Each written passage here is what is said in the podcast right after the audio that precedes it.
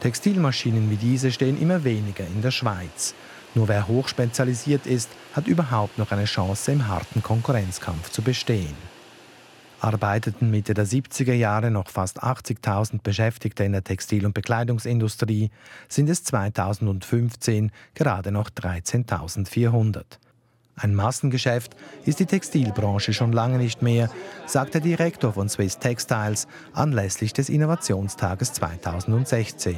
Die Schweizer Textil- und Bekleidungsindustrie, das ist ein Nischenplayer, äh, der vor allem im hochmodischen Bereich tätig ist und im hochtechnischen Bereich. Also Textilien sind Hightech-Produkte, die eingesetzt werden in der Architektur, in der Medizinaltechnik, oder beispielsweise in der Automobilindustrie. Und das wird auch die Zukunft sein. Und diese Zukunft hat bereits begonnen.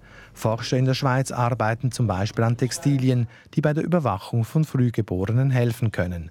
Etwa bei der Kontrolle des Sauerstoffgehalts im Blut oder bei der Behandlung von Gelbsucht. Die Herausforderung allerdings ist groß.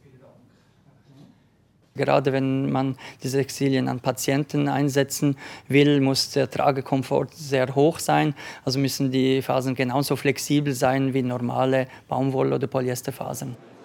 Im Roboter-Außenanzug Max steckt viel Schweizer Gewebe.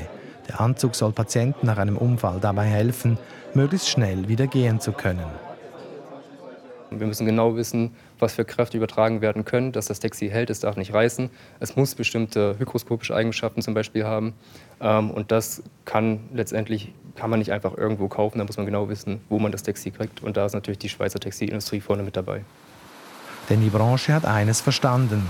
Nur mit Spitzentechnologie kann sie ihre Nische gegen die Konkurrenz verteidigen.